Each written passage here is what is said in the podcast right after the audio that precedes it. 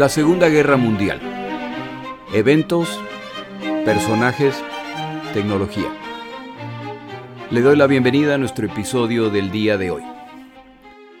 Episodio 4. Polonia ha caído y ahora qué. El 5 de octubre de 1939, Hitler visita Polonia una vez que los combates han concluido. Ha invitado a periodistas internacionales a acompañarlo. En cierto momento, durante la visita a la ciudad de Varsovia, se detiene y dirigiéndose a los periodistas comenta mientras observa las ruinas. Caballeros, ustedes han observado la torpeza criminal que ha sido tratar de defender esta ciudad. Desearía que ciertos líderes de otros países que parecen querer convertir a Europa en una segunda Varsovia pudieran tener la oportunidad de ver como ustedes el verdadero significado de la guerra. Estas declaraciones, a pesar de ser muy generales, muy vagas, en ningún momento dan la impresión de que se ha llegado al final de la campaña. ¿A qué país o a qué países se refiere? ¿Para quién es esa advertencia a no resistirse? Recuerde que estamos en 1939. La televisión todavía no existe, las estaciones de radio, con pocas excepciones, son de alcance local, no hay cámaras filmando o fotografiando los eventos, por lo que lo único que se sabe de los detalles de lo ocurrido en Polonia es a través de su propio gobierno, los periódicos o los medios de comunicación, que muy probablemente solo están publicando lo que autoriza el gobierno. Lo que más se escucha son los múltiples rumores respecto a lo ocurrido. Se habla de maltrato a la población polaca, de ejecuciones masivas, no solo de parte de los alemanes, sino de los soviéticos. Se habla de inminentes ataques conjuntos entre Alemania y la Unión Soviética a otras naciones. Se habla de que los británicos y los franceses pronto harán algo. Entre tantos rumores hay un solo hecho innegable, y es que Alemania ha eliminado un país europeo en un mes. De hecho, si los polacos no fueran tan aguerridos, nacionalistas y obstinados, Polonia hubiera admitido su derrota, es decir, la incapacidad de ganar la guerra, tras apenas dos semanas de combates al perder cantidades inmensas de territorio y combatientes y la mayor parte de su industria.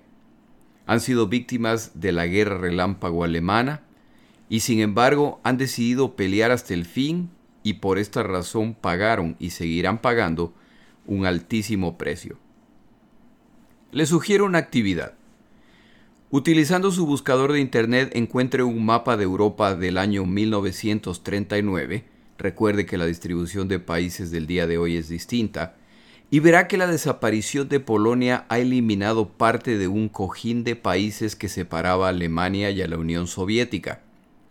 Estos dos países antes separados ahora tienen una frontera común muy amplia y limitan con otros tantos países al norte y al sur. Las embajadas europeas trabajan a tiempo completo tratando de entender qué ocurrirá a continuación, para obtener garantías de los involucrados de que no serán atacadas. Este es un esfuerzo que se sabe necesario, pero también que es muy probablemente inútil, ya que ha quedado claro que pactos de no agresión, convenios de apoyo o promesas de ayuda no han servido de mucho. Si usted es un ciudadano de Bulgaria, Finlandia, Estonia, Latvia u otro de los países de la región, con la disolución de Polonia o le han llegado nuevos vecinos, o las fronteras que ya tenía con estos dos gigantes que acaban de eliminar a un país europeo ahora son mucho más amplias. Estos países se enfrentan a dos tipos de preguntas muy importantes. Las primeras son preguntas más bien generales. En el pacto alemán soviético, en el que han acordado atacar y repartirse Polonia, ¿Qué más se han repartido? Está claro que Alemania quería el territorio polaco y que los soviéticos querían recuperar el territorio perdido en la guerra con Polonia de 1921. ¿Es eso todo? ¿O planean conquistas adicionales? Si hay conquistas adicionales, está mi país en la lista. Por otro lado, si el pacto no es de largo plazo, ¿van estos países a terminar enfrentándose? Después de todo, estos sistemas de gobierno y sus líderes son conocidos por su intolerancia hacia otros sistemas y por su poco respeto por la vida humana y los derechos aún de sus propios ciudadanos. Si se enfrentan, ¿con qué lado se identifica mi nación? ¿Nos identificamos más con los nacionalsocialistas alemanes o con los comunistas bolcheviques soviéticos? ¿Esta pregunta siquiera tiene importancia? Después de todo, si hay guerra, ¿de qué nos sirve identificarnos con el perdedor, sabiendo que el ganador probablemente actuará de forma brutal con los derrotados? Tiene más sentido aliarse con el ganador. Ya solo falta saber si esta guerra se produjera, ¿quién la ganaría? ¿Alemania o la Unión Soviética? No hay que olvidar además que los británicos y franceses están en guerra con Alemania. ¿Van a iniciarse combates contra Alemania? Recuerde que los franceses tenían un ejército por demás respetable y los alemanes acababan de terminar una campaña que aunque breve, fue feroz y con alto costo de equipo y personal.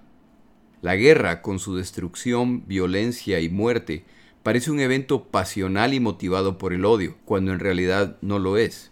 La planeación acertada de la guerra se realiza mucho antes del inicio de los combates, siguiendo objetivos pragmáticos, fríos y en muchos casos crueles. ¿Qué necesita el atacante que posee el atacado? ¿Cómo beneficia la derrota del atacado al atacante? ¿Cómo perjudica a mi oponente la invasión de tal o cual país? En otras palabras, si invado al proveedor de petróleo de mi enemigo, esto me beneficia y no tiene nada que ver con simpatías o antipatías hacia ese país. La Segunda Guerra Mundial lamentablemente fue un excelente ejemplo de esto. No olvide que cuando una nación conquista a otra, los recursos naturales, industriales y tecnológicos de los conquistados pasan a ser administrados por el vencedor, a menos que estos recursos se destruyan ante la llegada del vencedor. Esto normalmente trae consecuencias gravísimas para los involucrados en este acto de sabotaje, como lo descubrirán multitudes de saboteadores, partisanos y miles de civiles inocentes durante la Segunda Guerra Mundial. En el caso de Alemania, aún los ciudadanos de los países conquistados pasan a su poder, en contravención con acuerdos internacionales. En su momento, militares y civiles de múltiples nacionalidades serán forzosamente enviados a Alemania, a trabajar en la industria militar o en infraestructura o en reconstrucción. Muchos no regresarán, víctimas de enfermedad, agotamiento, maltrato o la necesidad de borrar la evidencia cuando los vientos cambiaron. Con las consideraciones previas en mente, uno se puede imaginar a los líderes de los países de Europa del Este haciendo inventario. ¿Tiene mi país petróleo, hierro, carbón, o metales necesarios para la guerra? ¿Tiene mi país una industria bien desarrollada y por lo tanto fácilmente transformable? ¿Tiene mi país abundancia de recursos naturales, agricultura, ganadería? ¿Tiene mi país un buen sistema de caminos? ¿Comparte frontera mi país con los países en conflicto? ¿Conecta mi país con un océano? En guerras pasadas, ¿se alió mi país con uno de los bandos que ahora combaten? Mientras más de estas preguntas se responden afirmativamente, menores las posibilidades de que un país pueda mantener su neutralidad. De hecho, muy pocos países europeos lograrán mantenerla durante la Segunda Guerra Mundial, y saben que ésta solo durará hasta que uno de los combatientes decida que ya no le conviene esa neutralidad o si teme que el oponente pronto invadirá este país. Avancemos pues a lo que efectivamente pasó. El primer tema tiene que ver con la preocupación respecto al pacto alemán soviético. No habrá más acciones combinadas entre alemanes y soviéticos.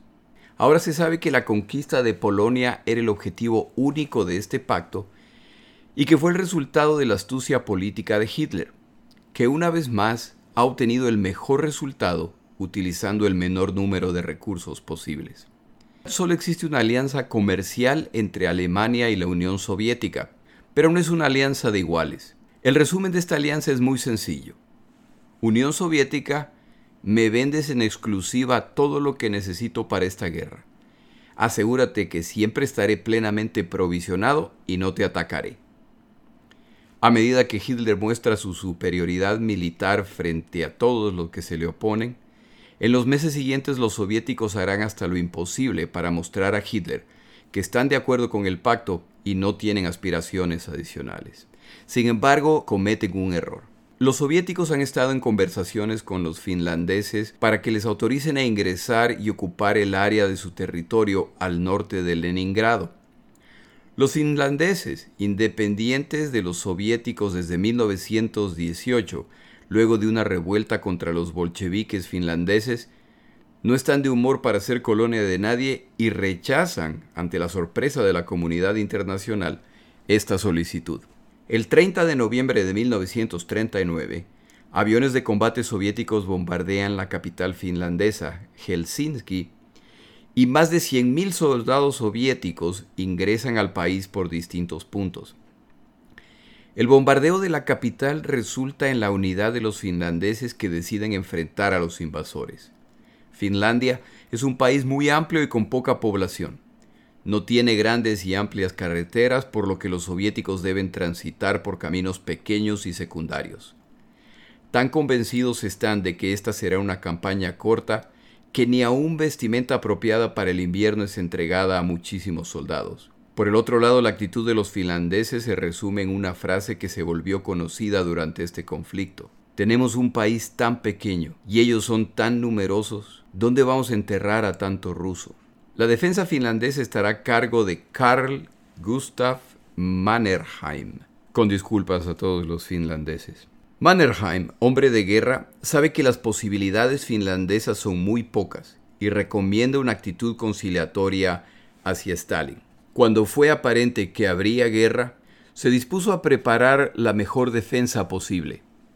La estrategia utilizada será una combinación de una doctrina de tierra arrasada es decir, cuando ya se ve que no es posible detener al enemigo y que por lo tanto ingresará en un área específica, se procede a destruir todo lo de valor a medida que se retrocede. El uso de la línea Mannerheim, una serie de posiciones reforzadas y camufladas desde donde resistir, el elemento final de esta combinación es la guerra de guerrillas. Los caminos finlandeses están minados y llenos de trampas. Las unidades finlandesas se han ubicado de forma que esperan a los soviéticos en los cuellos de botella donde sus tanques son más vulnerables. La artillería finlandesa, mucho menos numerosa que la soviética y obsoleta, está familiarizada con el territorio y saben dónde serán más eficientes.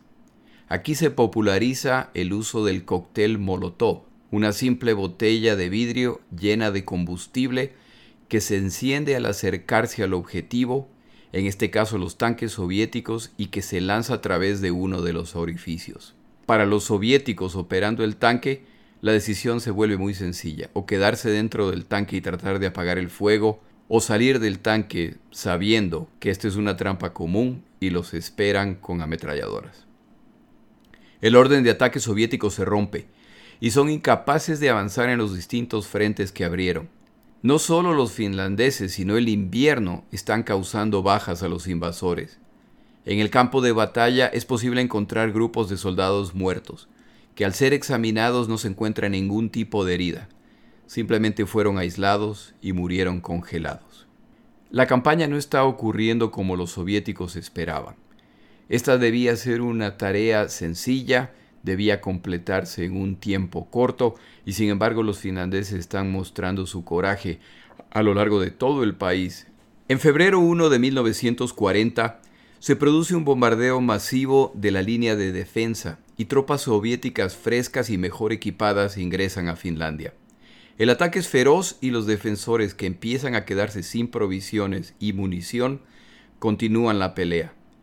Inglaterra y Francia ofrecen equipo militar y soldados, pero los resultados no son distintos a sus ofertas para Polonia. Chamberlain y Daladier una vez más han fallado al cumplir sus promesas.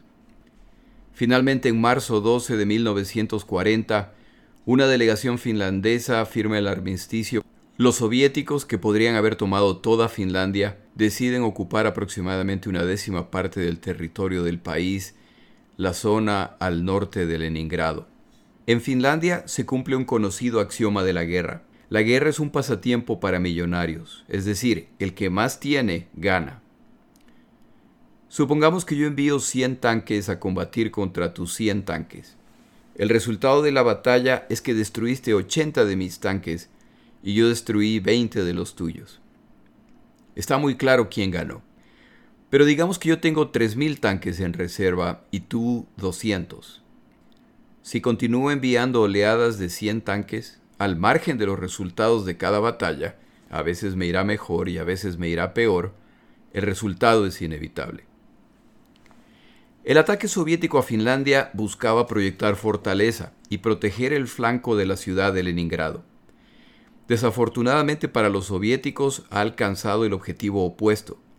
Más allá del valor de los finlandeses y su brillante táctica contra los soviéticos, ellos no tenían un ejército de consideración y a pesar de la superioridad numérica y de equipo, los soviéticos solo triunfaron pagando un costo altísimo en armamento y personal y solo tras sufrir múltiples derrotas. Si antes del inicio del ataque soviético a Finlandia los países de Europa del Este estaban preocupados, ahora entran en pánico. ¿Es este ataque parte del acuerdo entre soviéticos y alemanes? ¿Vienen ataques adicionales? Mientras tanto, ¿qué está pasando en el oeste de Europa? En una sola palabra, nada. La guerra no se manifiesta de ninguna forma en la vida diaria de británicos y franceses.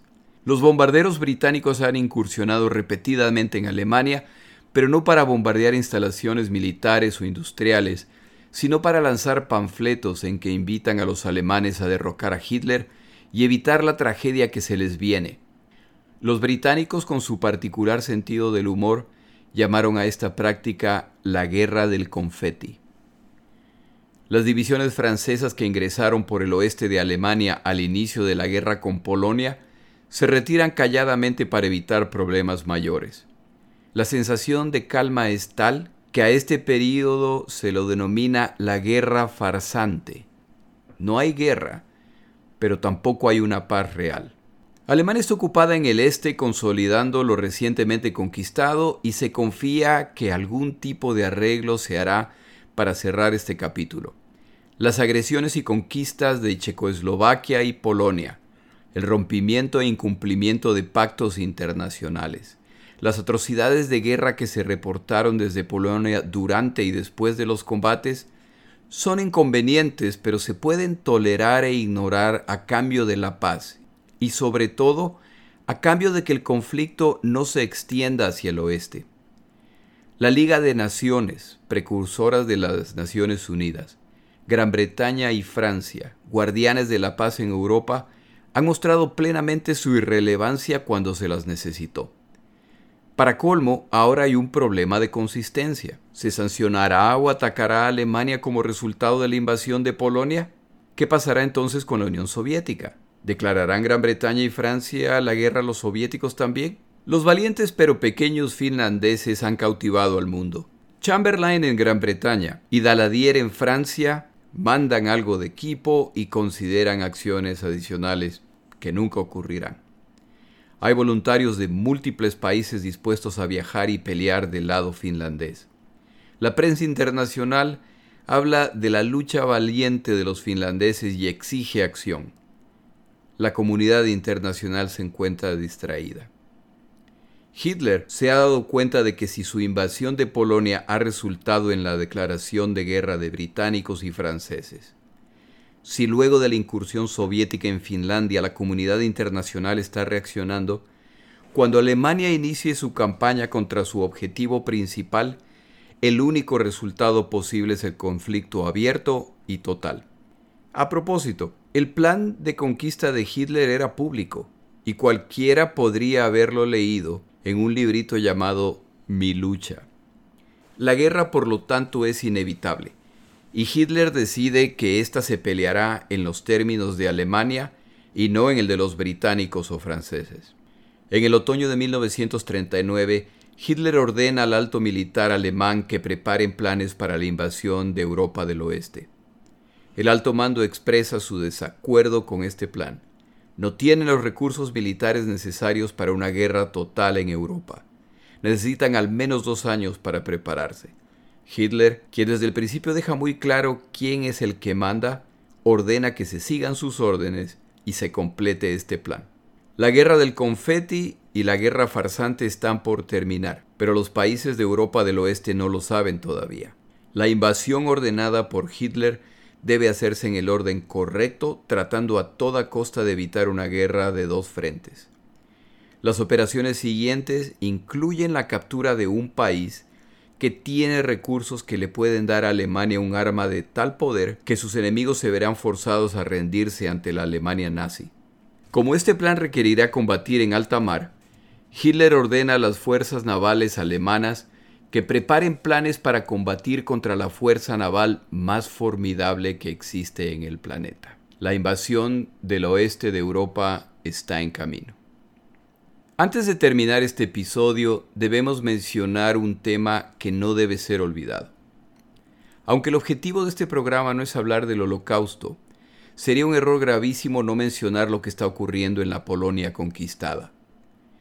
La oscuridad que descendía sobre Europa y de hecho sobre la humanidad es difícil de describir. En Polonia se están sembrando las semillas de uno de los eventos más despreciables de la historia. La brutalidad ya está presente. Ni alemanes ni soviéticos esperaban una ocupación pacífica de Polonia. A través de los siglos los polacos han sido maltratados y despojados. Esto los ha hecho rebeldes y aguerridos. Para prevenir mayores problemas, el asesinato sistemático de líderes civiles, militares, políticos, religiosos y sindicales polacos a manos de soviéticos y alemanes en sus distintos sectores se ha vuelto común. Las muestras de resistencia son reprimidas con brutalidad. A este proceso de destrucción, poco a poco los alemanes le añadirán la masificación e industrialización. A la larga, esto resultará en la muerte de más de 5 millones de judíos. En una triste ironía de la historia, los judíos empiezan a ser maltratados en Alemania a inicio de la década de 1930.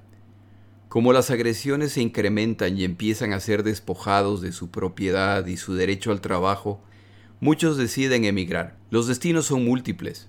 Sin embargo, hay un destino preferido como resultado del gran número de judíos que ya viven ahí.